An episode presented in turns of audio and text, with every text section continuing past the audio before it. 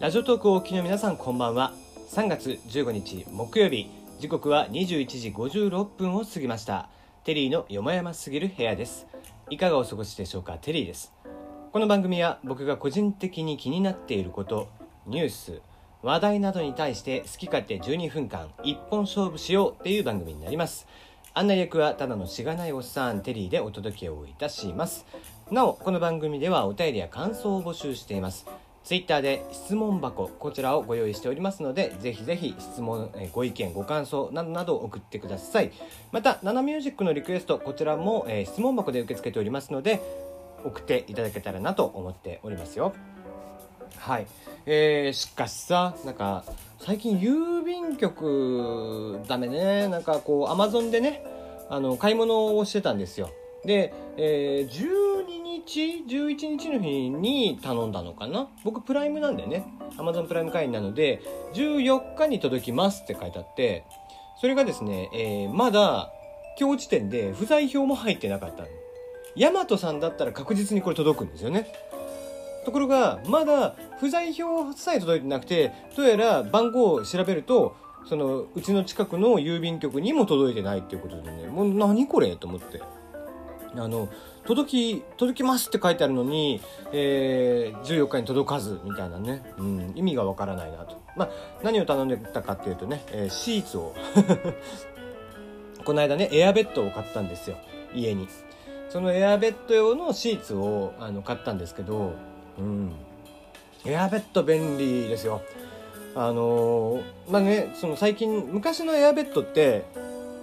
エアベッドって知ってます？そもそも。あのそのままです。空気が入って空気で、えー中あの綿とかじゃなくて空気が入ってる。スプリングとかでもないしただただ綿が入ってるんですよ。あ空気が入っててこうパンパンにしたらそれがベッド代わりになるみたいなやつなんですけどで昔の、えっと、僕昔の家でも使ってたんですがそれはシングルでかつ、えっと、外付けのこう空気入れ。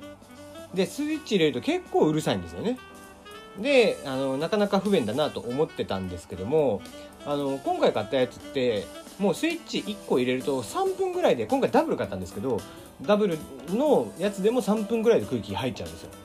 で朝になるとちょっと出かける時には、まあ、うち猫がいるんでねそのどうしてもこう爪にこう立てちゃったりとかしてどうしてもその穴開けられたら困るからっていうので毎回畳むようにしてるんですけどその空気を抜く時にも3分ぐらいしかかかんないですよ。でそのパタンパタンって畳んでおいて置いておけばその、まあ、安全だろうということで非常にねこれが便利ででちょっとかなり僕の中で今お気に入りの商品なんですけど安いんですよしかも。全然1万円切るぐらいですからね。なんですけど、えーそれが結構便利で。うん、まあ、なかなかいい買い物を久々にしたなと、えーかなり大満足、これだったらねあの人が来たりとかしたもさやっぱりベッドとかがあると邪魔じゃん。座る場所なくなっちゃうからさ狭い家なんで僕みたいなね4畳半の家にね一人で住んでるわけですから。4畳半じゃないけどね、えーそんなにね、えー狭苦しい家だとさこうベッドなんて置こうもんなら狭いわけですよ。で今までこうずっとベッド邪魔だなって思ってたから買わなかったんですけど今回そのエアベッドしかもダブルで買って、まあ、試しで買ってみましたけども非常に便利だったので、まあ、これしばらくはこれでやっていこうかなと思ってますね。うん。はい。今日の質問箱。あずだからだからその何が言いたかったかって早くシーツを届けてくれよ郵便局さんって話ですよ。ね、ちゃんと働けって話ね。まあ働いてるんでしょうけどね彼らは。彼らでね。はい、えーそんなことを言うもんじゃないですね。はいでは、えー質問箱いってみましょうか。突然知らない人に変な薬を飲まされて体が縮んでしまったらテリーさんはどうやって生きていきますか？なるほど。ものすごい、えーシュールな、えー普通を炊きましたね。どうまずだからどこまで縮むかですよね。仮に小学生ぐらいになるだから頭は大人体が心あ体体が小学生みたいになるね某彼みたいなやつになるんだったらなんだろう天才小学生として生きていきますよ。ね。やたらこうロジカルに喋ったりだとかね。うんちくを語ったりだとかさ、うん、小学生の勉強なんでね寝てでもできるわけですから。今の子たちはでも賢いからな。うん。まあ小学生ぐらいだったらそうだね。もう普通になんかやり直して勉強し直して。でちょっと偉そうに、えー、大人じみたことを喋ってなんか小珍しい、えー、子供みたいな感じで生きていくかな。で問題はそれじゃないとこだよね。もっとちっちゃくなったらでしょ？うん。あの昔 NHK 教育でですね 今 E テレですけどねスプーンおばさんっていう番組があってえっとですねおばさんがちっちゃくなるんですよ。魔法のスプーンを持っていて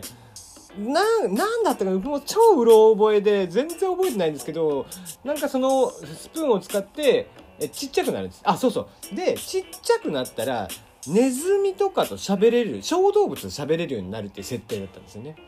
でも、きっとこれを送ってきてくれた人は、ただただちっちゃくなるだと思うんですよ。これね、仮にさ、5センチ、10センチの世界はきついで。だってまず、えー、普通にそこら辺を、ま、まず家の中では生活できませんわな。もうありとあらゆる家具は自分よりはるかに大きいわけですから。で人間の身体能力なんていうのは例えばノニとかっていうのは、えーと、人間の体サイズに直すと確か、えーとね、24階建てのビルとかをジャンプできるぐらいのジャンプ力があるんですって。でまあそれぐらいねまあ、ちょっと細かい数字は定かではないですけどもかなり高層階ビルでも全然ピョンって飛べるぐらいの脚力とかがあるらしいんですよ。でも人間ですからね。いわゆる進化の中では頭の部分だけその最上級に進化しているものの他の体の部分においてはどの動物よりもただ大きくなってる肥大化されてるだけで劣化してるわけじゃないですか。嗅覚がいいわけでもない。脚力があるわけでもない、ね、腕の力があるわけでもない。もうそんな中ですよ。ちっちゃくなって。生きていくのは大変よ。多分ね俺3日で死ぬ自信がある。まずだってね外出たら猫？もう確実に引っかき回されますよね。うん。そうでなくてじゃあ猫が来ない場所ってなっても今度はカラスとかスがいるわけですよ。うん、でそれを避けたところでじゃあご飯とかどうすんのっていうとこですよね。ご飯なだから人ん家にこう一緒に入っていってちょっと美味しそうな食べ物をこう横からちょこっと食べるとか、うん、作ってるさなか横からね、えー、でもそれをねこう作ってるさなかっつってもそこの例えばテーブルの上にね作った置いた料理があって、えー、それをつまみ食いしようにもそこまで登るのも至難の技ですよ。えー、椅子をたどってテーブルをたどってってするともうそれだけでね崖をこうよじ登ってるみたいなもんですからね、うん、やっぱそれも無理か。だからまあそうだな。縮むとしたらせめて小学生ぐらいまでにとどめていただけると僕もちょっと人生をただただ見直す機会っていうものに、えー、遭遇ができるのかなと。もうそれ以下になると僕は生きていける自信がありません。はいじゃあ今日の話題に行きましょう。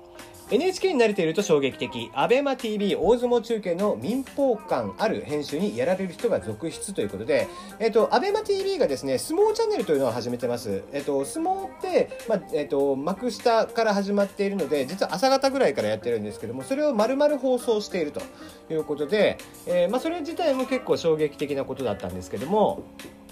えっと、アベマの方では、そのいわゆる今までの、えっと、NHK さんとかがやっていたような、名前だけ呼ぶとかそんなんじゃなくて解説があってみたいなんじゃなくてあのお名前プロフィールとかを結構細かく出していて例えばその年齢出身地身長体重とかね得意技が何でとか、えー、あとこうまあうんちくが語ってあったり、えー、もっと面白いのはそのゲームのねステータス風に力技、えー、優秀なの？これ速さ、えー、で体力とかっていうのを、えーまあ、5つのねえー、ステータス、うん、で、レーダーチャートで出していて、その総合値で、例えば S ランクとかっていうのをやってると。